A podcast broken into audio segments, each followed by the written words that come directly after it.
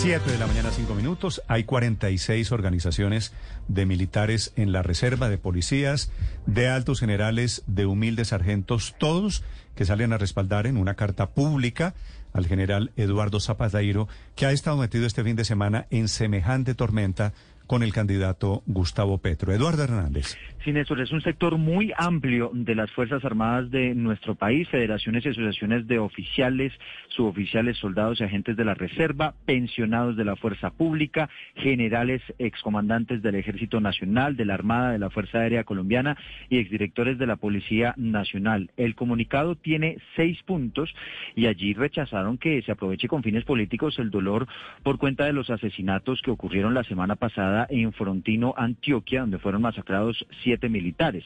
Dice que rechazan que se generalicen acusaciones sin ningún fundamento contra los altos mandos de la fuerza pública, cuya vocación, dicen ellos, y entrega no se puede poner en duda. Respaldan la posición del general Eduardo Enrique Zapateiro, dice que tiene el derecho de defender el, honor institucional y además dice que bajo ninguna circunstancia se puede considerar como deliberación política la respuesta del, del general Zapateiro ante las acusaciones dicen ellos, falaces e infames de un candidato presidencial. Además, le piden a Gustavo Petro que evite este tipo de declaraciones que además dicen demuestran el desconocimiento del minucioso proceso de selección de los generales, incluso descalificando el paso que se surte en el Congreso del cual hace parte. Y es que recordemos que Gustavo Petro pues también dijo que quienes eligieron a esos oficiales y generales pues han sido personas que han estado metidos, como dice él, con la mafia. Eh, meten en la colada en este comunicado, Néstor, los generales, oficiales en retiro, además militares y demás, a el candidato Sergio Fajardo y el, los congresistas Roy Barreras e Iván Cepeda, porque dicen ellos son el reflejo de un discurso político amañado que pretende confundir y desinformar para afectar la credibilidad y el prestigio de las instituciones, dicen ellos, las más queridas por los colombianos. Y además dicen que es sumamente preocupante que un candidato a la máxima magistratura fije con tanta claridad y precisión esa clase de posiciones frente a los miembros de una de las instituciones que, como le digo, dicen ellos, es una de las más queridas por los colombianos. Un muy duro comunicado, como le digo, de 46 instituciones que representan a los reservistas de Colombia. Muy bien, una de estas asociaciones es la ACORE, la Asociación Colombiana de Oficiales en Retiro. Su director es el coronel John Marulanda. Coronel Marulanda, buenos días. Néstor, buenos días. Saludo para usted y su equipo y su audiencia. A ver, coronel, para ir por partes, esto comienza con un trino de Petro, ¿cierto? El trino de Gustavo Petro dice, mientras los soldados son asesinados por el clan del Golfo, algunos de los generales están en la nómina del clan, la cúpula se corrompe cuando son los politiqueros del narcotráfico los que terminan ascendiendo a los generales. De esto que escribió Petro, que son dos parrafitos relativamente breves, coronel Marulanda, ¿cuál es la molestia? Hombre, básicamente la molestia surge porque lo que vemos en el, en el trino del candidato es un ataque en contra de la moral institucional, moral que es defendida en su momento por el comandante de fuerza, quien sale también después a replicarle como con cuatro o cinco trinos más eh, y dejando en claro lo que nos había dicho desde el año 58 el expresidente Alberto Lleras, y es de que, que no se puede con una intervención política eh, o que haya quienes piensen que se puede atacar a las fuerzas militares, porque dice el mismo expresidente, la política mina la moral y la disciplina de las Fuerzas Armadas. Con base en eso, el, el comandante del ejército sale al frente y se plantea pues esta, esta escandola que no creemos que vaya más allá.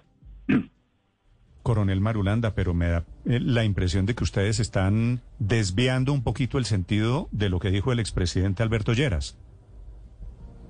No, yo creo que nos estamos eh, adhiriendo de manera muy pragmática a la propuesta del expresidente no, Lleras. Es que la, la, propuesta de Lleras, que fue en 1958, no era para que los políticos no se metieran con los militares, era para que los militares no se metieran en política. No, él tiene una parte del discurso al final en donde aclara que la política mina la moral y la disciplina de las Fuerzas ¿Usted se acuerda, ¿usted se acuerda dónde dijo ese discurso el expresidente? En el Teatro Patria, en mayo 9. Sí, por eso, hablando ante militares, declarando, declarando la neutralidad permanente de las fuerzas militares en asuntos políticos. ¿Eso no fue lo que violó el general Zapateiro este fin de semana, coronel no, Yo creo, No, yo, yo creo que quien inició este rifirrafe fue el candidato acusando sin ninguna prueba a, las fuerzas militares, al mando militar de estar corrompido. Eso generó inmediatamente la respuesta del comandante del ejército.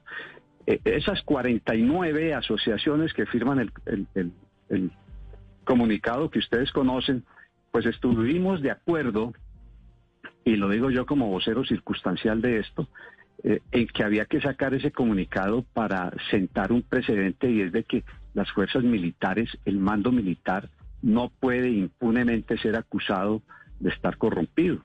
Hay una cantidad de hombres y mujeres que han hecho su vida defendiendo la patria, siendo el fiel de la balanza de esta democracia. Por supuesto. Sí. ahí la procuradora ha dicho que va a iniciar una investigación, a ver si el general, comandante del ejército, intervino, intervino el presidente de la República. Y lo que vemos en general es una, un, desbarajuste institucional en el país muy delicado, eh, frente al cual pues los que están bajo banderas con uniforme deben mantener la cordura, el ceso, eh, y bueno, y dedicarse a lo suyo, que es defender la seguridad del país. Pero coronel, me da pena, me da pena con usted y, obviamente, pues no me gusta ser eh, inmodesto, pero yo conozco muy bien el discurso del abuelo de Lleras. Y Lleras dice todo lo contrario de lo que usted está diciendo. Él dice que las armas de la nación están en las manos de un grupo de privilegiados por lo que no pueden intervenir en política. ¿Por qué eso? ¿Por qué ustedes interpretan el discurso de Lleras tan distinto? No, yo no creo que lo estemos. Coronel, perdone, le hago una precisión. Le está preguntando Felipe Zuleta Lleras, ah. que es nieto de Alberto nada Lleras. menos que el nieto de Alberto Lleras. Por eso, sí, es, Felipe. Entonces, ya que estamos, ya que estamos, ya que estamos hablando sobre lo que significa la tradición de Colombia, esa tradición es cierto, arranca con ese discurso de Lleras en el año 58. Y es cierto. En mayo 9, sí. Y es cierto que, pues Felipe, por ser quien es, conoce perfectamente el sentido de lo que significó ese discurso en el contexto en Colombia. Así es. Nosotros eh, eh, eh, hemos leído una y otra vez el discurso de Alberto Lleras, que lo vio allá en mayo del, del, 58 en el Teatro Patria, y no nos parece, Felipe, que esté orientado en ese sentido. Es claro que la parte dura del discurso del expresidente Lleras fue para prevenir a los militares que intervinieran en política y les da todas las eh, garantías de que son un cuerpo especializado, exclusivo, dedicado a la defensa del país. Pero si usted ve la parte final del discurso, él, él no entiende que, que, que haya gente que piense que se puede atacar a las Fuerzas Armadas, lo dice literalmente, y dice, la política mina la moral y la disciplina de las Fuerzas Armadas, y, habla de, la no intervención, habla de una reciprocidad conductual entre el estamento político y el estamento militar. Pero fíjese, coronel, que usted mismo me está dando la razón cuando dice la política mina la moral de las Fuerzas Armadas. Sí, pues es que el, general Zapatero, a quien pues eh, no conozco, pero admiro, por su labor tantos años en el ejército, pues se metió en una pelea con, con un político. Así es. Eh, eh, le recuerdo que el presidente eh, Gerard Restrepo, su, su bisabuelo, entiendo, eh, era coronel honorario de caballería de las fuerzas militares. Geras Camargo, coronel. Geras Camargo, perdón, era coronel honorario de caballería. Y él conocía muy bien su fuerza militar y además estábamos saliendo... Pero mire, eh, para, para, ir al fondo del asunto, si Petro se mete con las fuerzas militares, uno puede debatir a. Petro y la inoportunidad, pero que el comandante del ejército salga a descalificar a un candidato presidencial, hasta donde yo recuerdo, eso no había pasado nunca en la historia de Colombia. Y el hecho de que salgan los militares en retiro a respaldar al general Zapateiro no manda el mensaje de una solidaridad de cuerpo muy peligrosa en época de campaña electoral, eh, coronel? Una solidaridad, una solidaridad de gremio que todos los retirados sentimos frente a los hombres que nos reemplazaron bajo banderas. Eso es claro. Y ahora tenemos que esperar a ver si la doctora Margarita Cabello descubre a través de su investigación que el general participó o no en política. Y hay otra cosa interesante, y es de que el presidente Duque, que ha apoyado al, al general Zapatero, le quedan tres meses en la casa presidencial. Y no creo que él tome el riesgo ahora de relevar a su comandante de mm. ejército. Entonces, Coronel, estamos en una, de en una, que- en una de lo que encrucijada un dijo- poquito compleja. de lo que dijo Petro, y no es el primer político que se mete con las fuerzas militares, ¿no es cierto acaso que hay unos generales que han estado en la nómina del Clan del Golfo? Sí, totalmente cierto. ¿Y Pero de entonces? ahí a general, ah, pero el general, el general Pero Zapatero, ¿dónde, el comandante del ejército, ¿dónde generalizó el gener- Petro? El comandante del ejército lo dice cuando él dice la cúpula elegida por, por no sé qué. eh, El comandante del ejército fue muy claro en su comunicado. Dijo no generalizar, el respeto ante todo. Pero no hay- está ¿acaso- el, eh, la acaso- esencia de, este rifirrafe. ¿Acaso uno de los generales, coronel, uno de los generales que estaba en la nómina del Clan del Golfo no es el general Barrero? Que No, hizo no parte de la cúpula, que hizo parte de la cúpula militar en Colombia? No, yo no puedo asegurar eso. Él, él fue candidato conmigo a la, al Senado de la República eh, eh, y, y bueno, no sacamos los votos que requeríamos junto con Sí, pero- otros coroneles y un Pero, sargento pero, mayor. pero, coronel, Y- esto, esto, Dígame. digamos que no son especulaciones. La fiscalía tiene elementos para señalar que el general Leonardo Barrero, que fue ni más ni menos comandante de las fuerzas militares de Colombia, sería alias el padrino. Sería ni más ni menos que uno de los jefes de una organización dedicada a facilitar el tráfico de drogas del clan del Golfo a través de Nariño con alias Matamba, que a propósito hoy está desaparecido. ¿No le parece que, Sí. al menos en gracia de discusión, sí tendría que abrirse una puerta para mirar de qué manera se están dando los ascensos y la llegada de oficiales que pueden estar manchados por dineros del narcotráfico a las fuerzas? Esos son casos que yo llamaría puntuales y excepcionales. La realidad es que pues, está en proceso de investigación y entiendo que el general le ha puesto una demanda a quienes lo han señalado de ser parte de un cartel de drogas. De modo que eso todavía no está aclarado y nosotros, ante la duda, nos abstenemos prudentemente de decirle a usted que sí o que no. Eso No, es que, es que no se trata, no se trata, coronel, ni más faltaba de juzgar a oficiales en los micrófonos. Pero yo le hablo de la investigación de la fiscalía, que a propósito revelamos Bueno. aquí en Blue Radio. El general Barrero Sí. está siendo investigado penalmente por sus posibles vínculos con alias Matamba, que es uno de los hombres de alias Otoniel. Y de allí en adelante hay otros nombres de generales del suroccidente del país que estarían vinculados con esa misma organización criminal. ¿No le parece No, de acu- de- que, que de en acuerdo, medio de todo, eh, te- entendiendo que quizás el tono no era el adecuado, entendiendo que Eh, el momento bueno, era muy bien. difícil, en gracia de discusión Exacto. lo que termine diciendo Petro, sí tendría que al menos ser estudiado o analizado? No, se hizo y se estudió y, y se analizó y, y en general 49 asociaciones de oficiales, suboficiales, soldados, agentes y retirados de- del Ministerio de Defensa acordamos que esos eran los términos en los cuales se, debería eh, eh, señalar al candidato como que estuviera atacando la cúpula militar. Es que no es la cúpula, Néstor. No, no, no es toda la cúpula. Fíjese usted el general Zapateiro, ¿de qué lo pueden acusar a él? Que lo van a llevar para que señalarlo por falsos positivos. Esa es una muletilla que llevamos hace tiempo todos los militares encima. Mire, pero, pero- de ahí a que lo prueben. Pero, que pero no ha sido mencionado, coronel, el general Zapateiro en investigaciones por falsos positivos.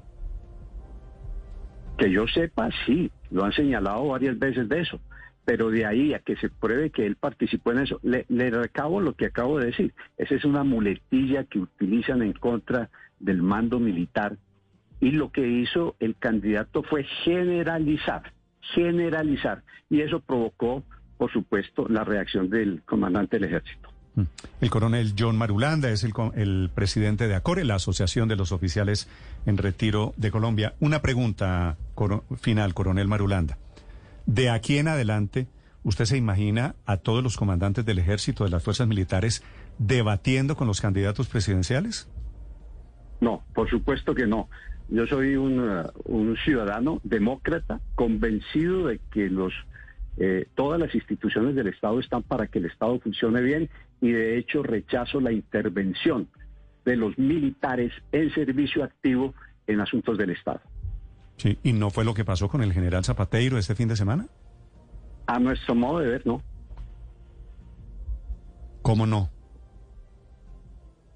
No, no, no, no lo vemos así, no, no O creemos sea, que el haya general, sido el general una- Zapateiro, hablando de las bolsas que recibía Petro con, con plata, dice él, bolsas de basura, ¿eso no es meterse en campaña política, coronel? No, yo creo que la Procuraduría es la que está investigando esa, ese pronunciamiento del comandante del ejército. Yo creo que debemos esperar a ver qué nos dice la doctora Margarita Cabello sobre la investigación que adelante al respecto. Gracias, coronel Mario Landa. Feliz día.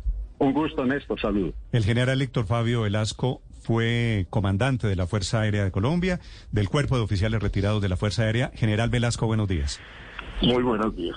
General Velasco, ¿qué piensa usted como militar, como general en retiro, sobre la polémica entre el comandante del ejército y Gustavo Petro? Me parece, en primer lugar, que el señor Petro, que no tiene autoridad moral para decir lo que dijo, ofendió no solamente a algunos de los militares, ese es un cuerpo, las fuerzas militares de Colombia, como lo de cualquier mundo, es un cuerpo de hombres, no de ángeles, y están sujetos a cometer errores. Es cierto que aquí ha habido generales que se han desviado del camino correcto, pero él no puede generalizar eso. Además, él no tiene autoridad, porque yo entiendo lo que, lo que si usted lo considera un error, lo que dijo, lo que dice el general, el general Zapatero, al responderles, como respondió, no ha hecho otra cosa sino decirles la verdad. Una persona que no tiene autoridad moral, como es, es el candidato, no puede salir ahí a ofender a todos los, generales que lo que hemos hecho a través de centurias. Pero ¿por qué, general Velasco? Eso le quisiera preguntar. ¿Por qué todos los generales se sintieron ofendidos con lo que dijo Petro? Porque generalizó.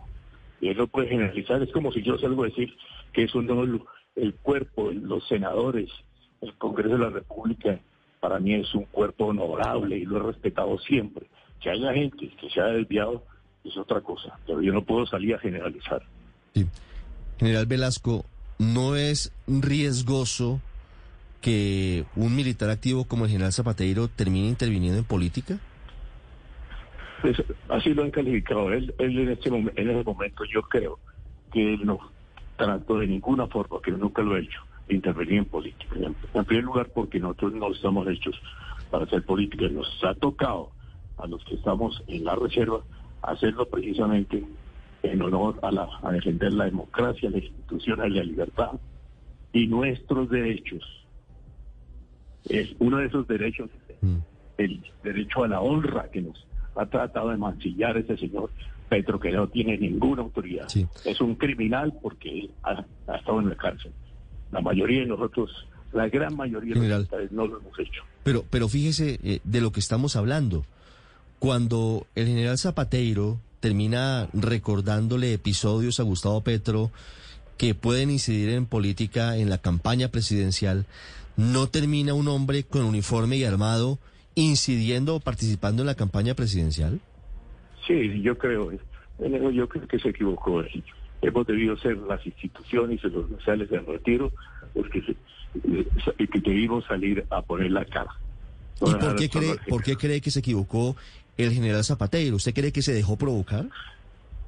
Yo sí creo, yo sí creo eso, pero hay que entenderlo, es un error, es un hombre, es humano y en ningún, en ningún momento estoy seguro trató de, intervenir en política. Sí, general Velasco, ¿usted cree que esto que usted dice es un error del general Zapatero va a desencadenar que en lo sucesivo todos o muchos militares activos en armas eh, hagan este tipo de pronunciamiento contra algún candidato eh, político?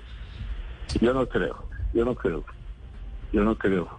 Pero lo que sí es cierto es esto, que aún los militares en retiro nos hemos, nos hemos quedado mucho de, de inmiscuir a nuestras asociaciones directamente en política, aunque los, objetivos, por ejemplo, el cuerpo de almirantes no lo permite es defender la democracia, nuestras libertades a las instituciones de, la nación.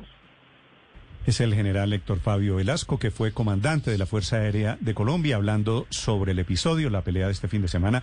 En general Velasco, le agradezco estos minutos. Bueno, con mucho gusto. Buen día.